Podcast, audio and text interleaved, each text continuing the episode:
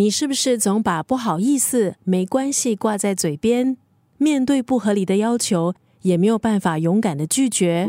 只有摆脱烂好人，才可以拥有不纠结、无负担的人际关系。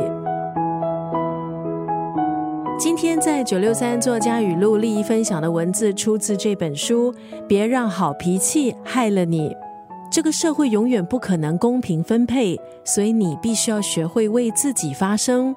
好脾气也必须是要有原则、有底线，掌握好自己的内心，强大自己的气场，才可以获得真正的尊重。这本书《别让好脾气坏了你》，作者周维利是专业心理咨询师，书里的四十五篇重新定位自我处事法则，提醒你痛快做自己。捍卫自己正当的权益。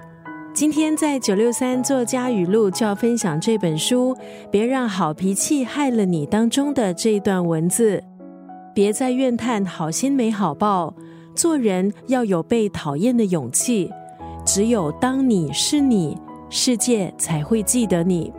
原来关于好脾气，我们都误会大了。脾气好，尝试不要计较，我们尽力当个有修养的人。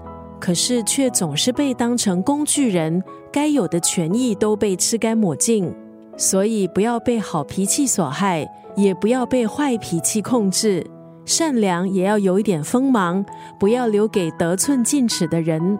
今天在九六三作家语录就要分享这本书《别让好脾气害了你》当中的这一段文字：别再怨叹好心没好报，做人要有被讨厌的勇气。